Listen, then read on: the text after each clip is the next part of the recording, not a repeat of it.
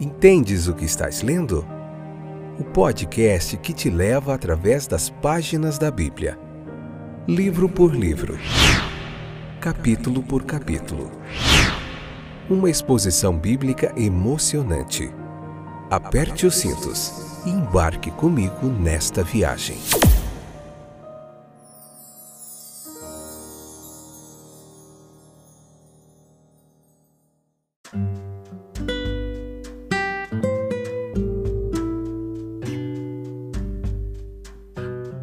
Olá, estou de volta, eu sou o Fábio, esse é mais um episódio do nosso podcast Entende o que estás lendo. Que bom que você voltou, para a gente continuar aprendendo juntinhos mais um pouquinho da Palavra de Deus.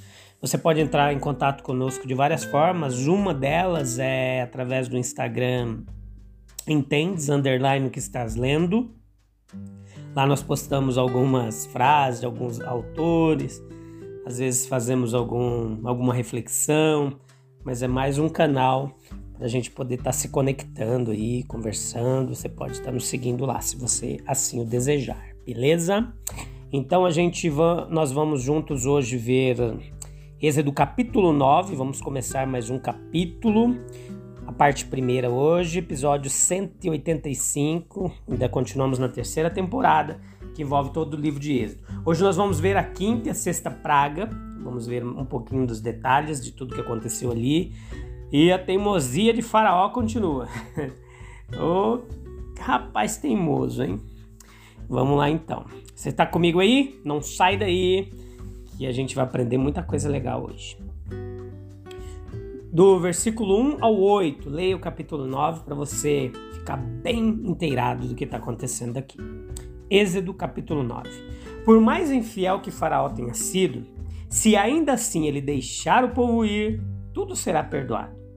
Como um novo golpe contra a idolatria egípcia, ali a santidade da vaca e do boi é mencionada em Êxodo 8, 26.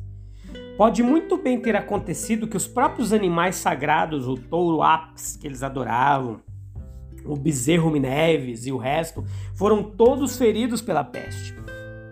A mortalidade que recaiu sobre o gado, ela foi universal em sua varredura dentro daquele contexto ali, levando não apenas ovelhas e bois, mas cavalos, jumentos, camelos, e foi destrutivo em seus efeitos. O texto nos revela tudo isso que aconteceu. A maior proporção do gado de cada classe sendo vítima dele, ainda assim cuidadosamente discriminativo atacando o gado dos egípcios, mas deixando ileso o dos israelitas. Versículo 6. A perda sofrida pelos egípcios com a ceifa de seu gado foi a maior que eles já haviam experimentado. O gado, ele constitui uma grande parte da riqueza de uma nação. Eles são importantes para alimentação, para carga, né, transporte, no transporte de mercadorias e em muitas outras funções. Isso tudo foi como um prenúncio de um julgamento maior. As pragas, no entanto, estavam se aproximando cada vez mais deles. Seu gado havia sido ferido e o que poderia ser o, o próximo golpe, se não uma imposição sobre eles mesmos. Faraó mandou ver se algum do gado dos filhos de Israel havia morrido. E a conexão parece indicar que seu endurecimento foi em parte resultado da notícia de que todos haviam escapado. Isso, em vez de amolecer seu coração, enlouqueceu ainda mais e o amargurou ainda mais. Nas três pragas anteriores, Deus fez da criação inferior os seus flagelos. Lembre comigo: sapo, mosquito, mosca. Mas pensamos de maneira muito diferente sobre os animais mencionados nessa quinta praga: cavalos, bois, jumentos e ovelhas. Parecia difícil a vida sem esses animais. Esta certamente era a visão nos tempos antigos, nos países bíblicos, pois lemos sobre a riqueza dos homens como sendo geralmente medida pelo número de animais que possuíam. A Bíblia sempre traz essa ideia. Assim, nós somos levados a notar, lembra lá no livro de, de Jó, quando se refere à sua riqueza, começa a citar os animais que ele tem, a quantidade. Então isso era muito comum. Nós olhamos para os animais inferiores de acordo com o uso que eles fazem para nós.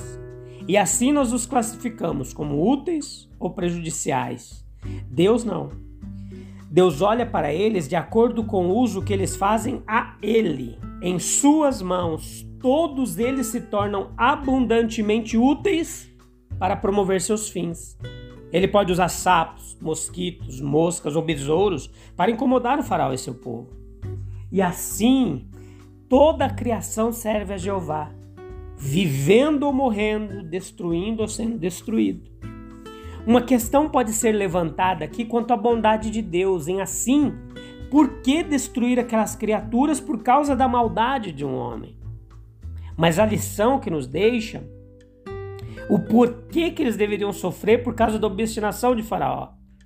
A lição e a resposta é que toda a criação de Deus está ligada em uma unidade maravilhosa, desde o mais ínfimo que tem vida até o próprio homem. Cabe ao próprio homem ajudar a estabelecer o quanto a criação inferior deve sofrer por sua causa. Não é mais possível para o homem cometer erros e o resto das criaturas escapar das consequências de seus atos errados, do que é para o homem viver imprudentemente em sua própria pessoa e esperar que os órgãos e membros do seu corpo escapem do sofrimento. Os animais não devem ser vistos em si mesmos como criados para o conforto e serviço do homem, e especialmente que em seu uso deles pode ser mostrado quais são suas próprias noções de um uso correto. Deixe o homem agir corretamente. Todas as criaturas vivas, dentro do círculo de sua influência, compartilharão das abençoadas consequências. Deixe-o fazer o mal e suas vidas também ficarão desordenadas. A riqueza de Israel era peculiarmente uma riqueza pastoral, do mesmo tipo, portanto, que foi ferido nessa praga. Mas, consequentemente, ainda mais notável é a isenção dos israelitas e ainda mais impressionante. Se fosse uma peste caindo sobre o país em geral, independentemente do território e do controle divino especial, teria ferido Israel muito mais do que o Egito. Mas esse não foi o caso. Então, note que no relato desse capítulo, depois nós vemos uma sexta praga, tumores. Até então, as únicas ações empregadas tinham sido esticar a vara de Arão e, no caso da terceira praga, bater com ela com a vara no pó. Agora Moisés é instruído a pegar um punhado de cinzas da fornalha e aspergir para o céu aos olhos de Faraó e seus servos.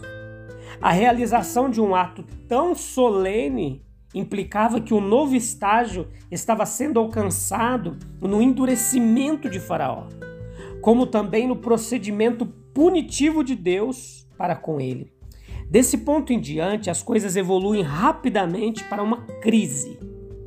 O ato foi simbólico e pode ser interpretado de várias maneiras. Como desafio para as deidades egípcias, especialmente Neite, que carregava a designação de Grande Mãe do Céu mais elevado e era adorada como a deusa padroeira do Baixo Egito, uma deusa da tecelagem, da caça, da guerra. Como relacionado com a dispersão das cinzas de vítimas humanas para o mal, as vítimas geralmente eram estrangeiras, talvez hebreus. Depois de serem queimados vivos em um altar mor, eles faziam esse sacrifício, suas cinzas eram espalhadas no ar pelos sacerdotes egípcios, na crença de que eles afastariam o mal de todas as partes para onde foram sopradas. Essa aspersão das cinzas por Moisés e a sua descida, não em bênção, mas em furúnculos e manchas, teria, portanto, um significado terrível. Como símbolo do lançamento de uma maldição sobre o povo. É, pelo menos em algumas partes do Oriente, uma prática pegar cinzas e jogá-las ao ar, como forma de dar efeito a uma maldição. Como um símbolo de retribuição pelos sofrimentos de Israel a fornalha é um símbolo comum em toda a Bíblia para a amarga escravidão dos hebreus. As cinzas tiradas da fornalha, aspergidas em direção ao céu, de onde desceram como uma praga, simbolizariam naturalmente o retorno sobre Faraó e seus servos de todas as crueldades com que afligiram Israel. Muito interessante. As más ações dos aflitos agora voltariam contra eles em retribuição. Era como se as cinzas das vítimas sacrificadas na longa tirania estivessem se levantando em vingança contra o opressor. A doença com a qual os egípcios foram atingidos era dolorosa, repulsiva e terrivelmente severa em comparação com as imposições comuns de natureza semelhante. Essa experiência de doloroso sofrimento pessoal certamente deveria ter impedido a sua loucura. Isso mostrou a eles como estavam absolutamente desamparados nas mãos de Deus. A praga era especialmente aflitiva para um povo que se orgulhava de sua limpeza.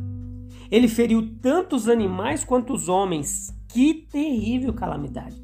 A cabeça inteira estava doente e todo o coração desmaiado. Desde a planta do pé até o alto da cabeça não havia nada nele, além de feridas, hematomas e feridas que apodreciam. No entanto, em vez de se arrepender, as pessoas parecem apenas ter sido picadas por mais revolta. Assim foi, pelo menos com o seu rei.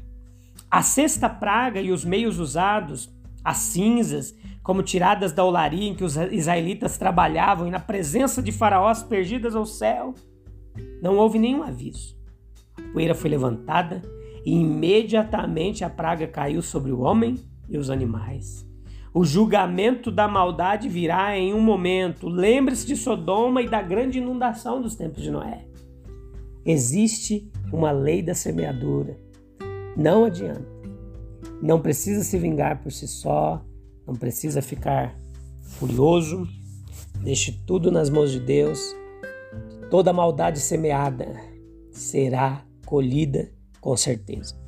Eu te espero no próximo episódio que a gente vai continuar meditando nessas pragas que recaíram sobre a nação egípcia, sobre Faraó, sobre os animais, sobre toda aquela nação, para que Deus pudesse realizar os seus propósitos. Não podemos questionar a forma que ele trabalha, mas saber que ele sabe o que fazer da forma que deve ser feita.